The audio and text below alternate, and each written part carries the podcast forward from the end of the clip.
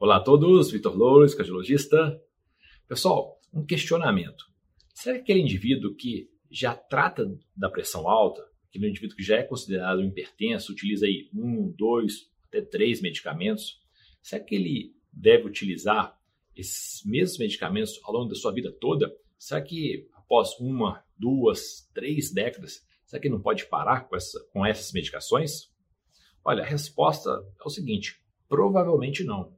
A ideia, quando iniciou o medicamento com os antipertensivos, quando bem indicado, logicamente, a ideia é que isso se arraste ao longo de toda a sua vida de forma crônica, ok?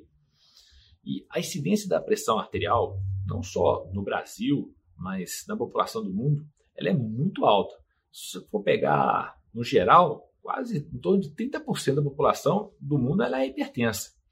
E isso aumenta muito com a idade, a incidência. É, pegar a população brasileira, geralmente os indivíduos aí na sexta década de vida, mais de 60% já é hipertenso. E é, fica até fácil. Quando a gente pega na sétima década de vida, mais de 70% já é hipertenso. É, a hipertensão arterial ela é um misto de alguns fatores, correto? É, a gente fala de fatores ambientais. Quais seriam esses? É aquele indivíduo que está com sobrepeso, está com obesidade, tem uma dieta não saudável, ou seja, rica em sal, pobre em potássio, pobre em frutas. É aquele indivíduo que não faz atividade física, ele é sedentário. Nessas populações, a gente tem um aumento da incidência de pressão alta, correto? Gente, não somente os fatores ambientais, mas fatores também sociais que aumentam a incidência de pressão alta na população. Quais seriam esses fatores? É que são aquelas famílias assim, com menos acesso a serviços de saúde, uma menor renda per capita, uma menor alfabetização em saúde. A gente tem um aumento de pressão alta nessas, nessas populações. E também, o que a gente fala muito é sobre a genética. Né? Existe um, um componente muito importante dentro daí do assunto de hipertensão arterial em relação à genética. É aquele indivíduo que o pai é hipertenso, a mãe também tem pressão alta e tem, uma alta probabilidade de ficar hipertenso aí ao longo dos anos, certo? É, que, que, que a gente vê no dia a dia, nos consultórios, nos ambulatórios de cardiologia? É aquele indivíduo vem jovem é, para fazer o check-up, o check-up comum é, de cardiologia, e é muito comum aquele indivíduo que fala: ah, meu pai tem pressão alta. Só que aquele indivíduo está é, com obesidade ou sobrepeso, está com um estilo de vida ruim, não faz atividade física, mas a pressão está normal. A gente vai acompanhando esse mesmo indivíduo ao longo dos anos, ele faz 30 anos, 31, 32, e que a pressão vai aumentando, vai aumentando. E chega um momento que ele fica hipertenso. E é um indivíduo que, ao longo de vários anos, ele já não controla aí os seus os fatores de risco.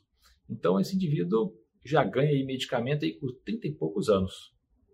Mas também tem aquele outro lado, aquele indivíduo que é extremamente regrado, faz tudo correto e que vem acompanhando conosco aí nos consultórios, nos ambulatórios de cardiologia, e que, embora já tenha uma genética na família, mas ele é tão regrado que ele vai, essa pressão vai subir só quando ele tiver os seus 40, 45 anos.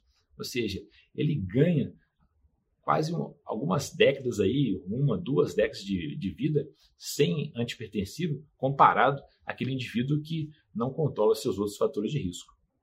No meu próprio consultório, tem um paciente que ele tem quase 130 quilos. Aliás, tinha. Né? Então, esse paciente ele estava tava com a pressão bem alta, em torno de é, 160 por 10, 160 por 11. Esse indivíduo ele teve uma mudança radical no seu estilo de vida e ele não tem é, na família. Ele é, perdeu bastante peso, foram quase 20 quilos é, de peso perdidos. E quando ele retornou comigo no, no ambulatório de cardiologia, no consultório de cardiologia, esse indivíduo estava aí com a pressão simplesmente normalizada, com uma perda aí de quase é, 20 quilos, correto?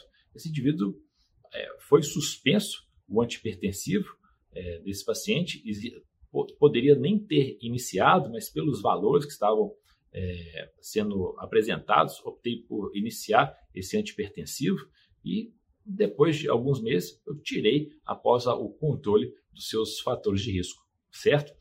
E é o que a gente vê na, nas crianças. Tem muita criança com obesidade importante e com a pressão alta. Quando ela perde peso, a, a pressão normaliza.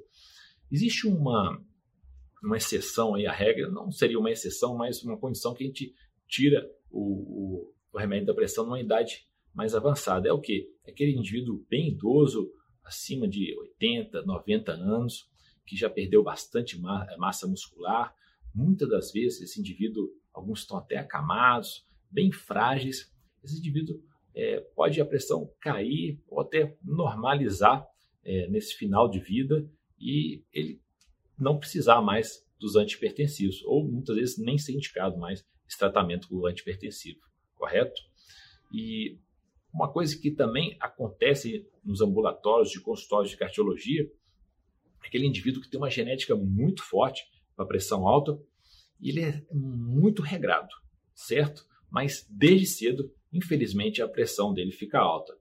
Aí ele continua com um, dois medicamentos. Mas esse mesmo indivíduo, quando ele tem uma genética muito forte, desde cedo ele precisa dos antipertensivos. Se ele mantiver é, fatores de risco descontrolados, muito provavelmente vai precisar de 3, 4, até 5 antipertensivos, correto?